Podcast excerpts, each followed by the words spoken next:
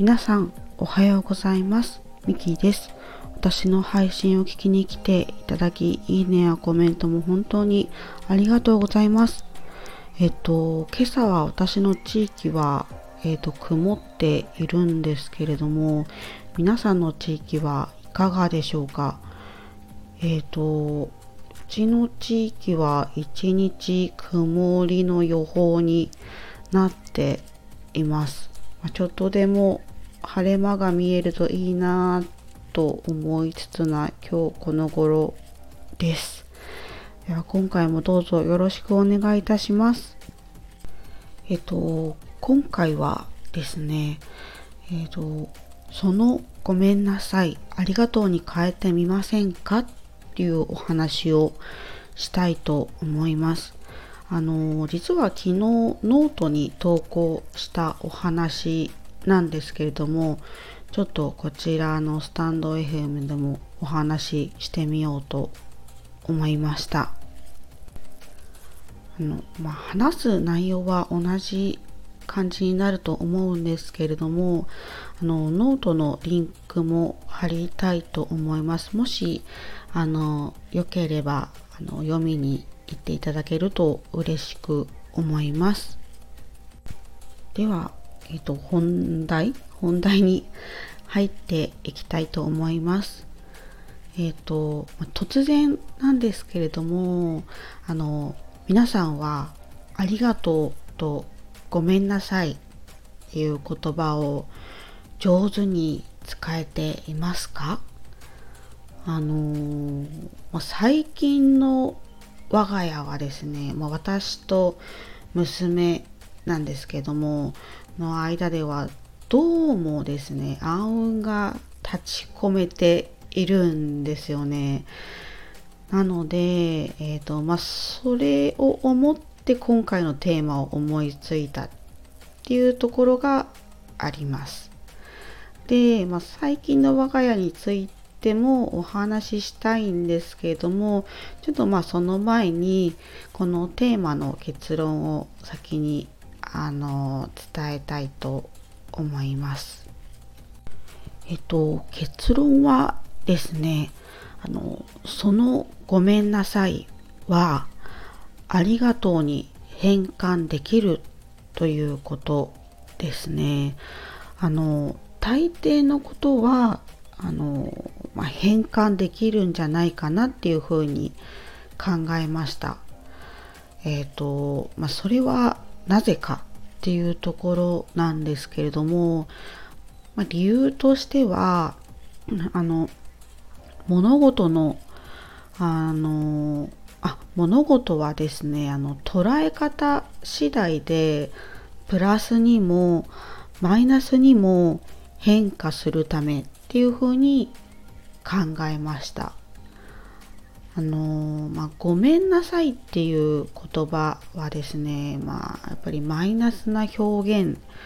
であってなんかこう罪悪感を持ってしまいがちなんですよね。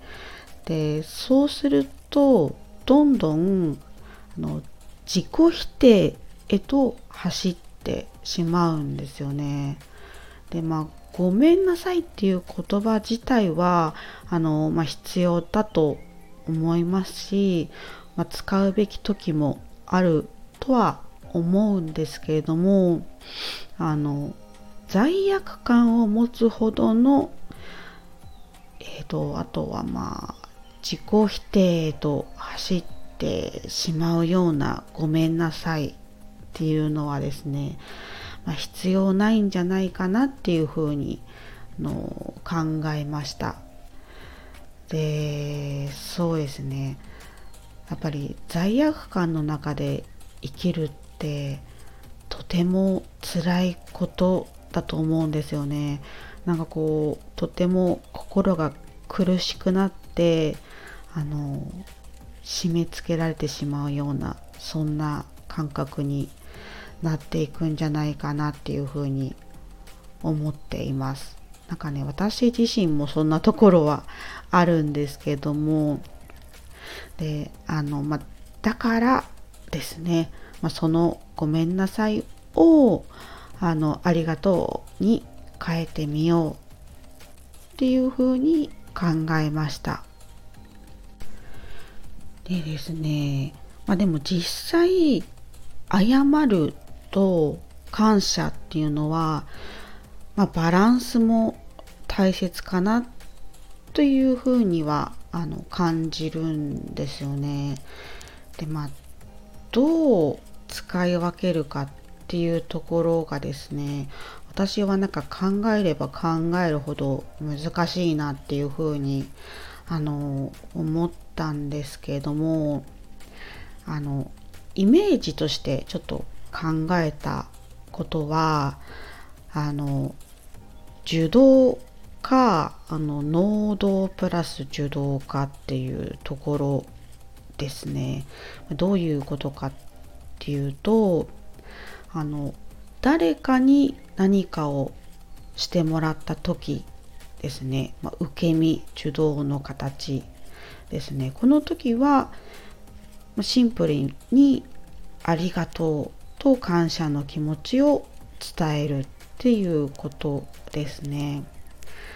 で、えっ、ー、と、ま、例えば、えーと、逆にこう仕事などで、まミス、ま失敗等をしてしまった時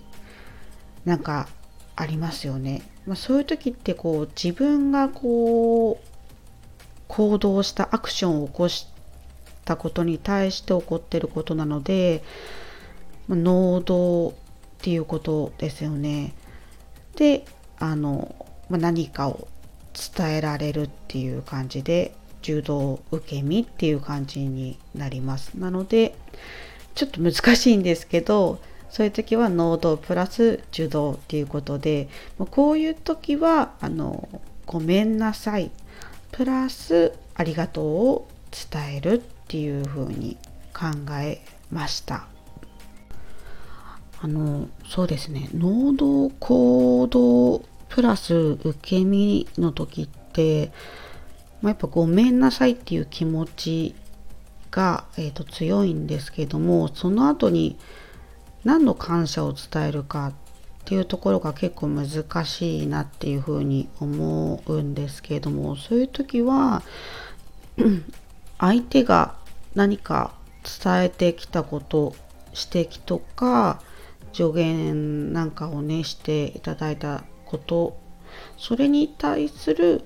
感謝ですかね。あのご指摘ありがとうございます。という感じなどですね。っていう風な感謝の気持ちを伝えるといいのかなっていう風に思いました。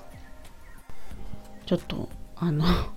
謝ると感謝のバランスについて長々とちょっと話しちゃったんですけれども、まあ、詰まるところですねあのどういうことかっていうとあのごめんなさいの裏側にはあのありがとうの要素も含まれているっていうことをあのうん結論としてはあの伝えたかったことです。物事に対するのごめんなさいっていうのはあの探せばありがとうにもなり得るっていうふうにあの考えました。なのであのもしねあのごめんなさいを伝える時にはですねあのありがとうに変換する要素みたいなものも探して見つけてあげるといいかなっていうふうに思いました。えー、まあ、ごごめんなさいっていう表現は、まあ、どちらかが悪いようなそんな判断をしてしまいがちなんですけれども、まあ、ありがとうっていう言葉だとやっぱりお互いに気持ちが軽くなったり安心感が生まれたりしますよね。でこうごめんなさいっていう風に謝る時の空気感っていうのはこうどんよりしている感じなんですけれどもこうありがとうっていう感謝の時の空気感はこうパーッと明るくなるような感じがするんですよね。こう見える世界とか視界がこうぐっと輝くような感じですね。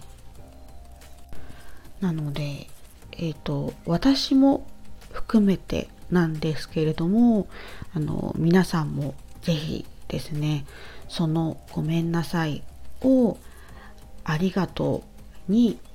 あの変えてみてほしいなっていうふうに思います。あの最初のところでお話ししたあの我が家の暗雲なんですけれどもちょっと時間が長くなってしまったのであのちょっと話すのをやめようと思います。ノートには書いてあるので、もしよろしければ、あの、見ていただけると幸いです。えっと、ちょっと長々と話してしまったので、まあ、最後にまとめを話したいと思います。ちょっとですね、まとめもちょっとまとまらなくて恐縮なんですけれどもあの6つですねあのまとめをお話ししたいと思います。まず1つ目は「ごめんなさい」は「ありがとう」に変換できるということですね。で2つ目がですね物事は捉え方次第でプラスにもマイナスにも変化するということです。で3つ目は「ごめんなさい」と「ありがとう」は表裏一体ということです。で4つ目はですね「ごめんなさい」っていう言葉はマイナスな表現になってしまうので罪悪感を持ちがちということです。で5つ目がですねあのその「ごめんなさい」を「ありがとう」に変えてみようということですね。で最後の6つ目がですねあの「ありがとう」に変換できた時には視界がパッと明るくなるということです。なんかすごく長くなってしまってすみません。以上ですね、今回はそのごめんなさい、ありがとうに変えてみませんかっていうお話をしました。あの、ここまで聞いてくださった皆様、あの最後まであのお話を聞いてくださり、本当にありがとうございました。今日はまあ、天気はちょっとねあのどんよりしてる感じかもしれないんですけれども、まあ、気温はねそんなに上がりすぎず過ごしやすい一日になるかなっていうふうに思いますね。まあ皆様今日も素敵な一日をお過ごしください。あのまたあの配信をですね聞きに来ていただけるとすごく嬉しく思います。では、ありがとうございました。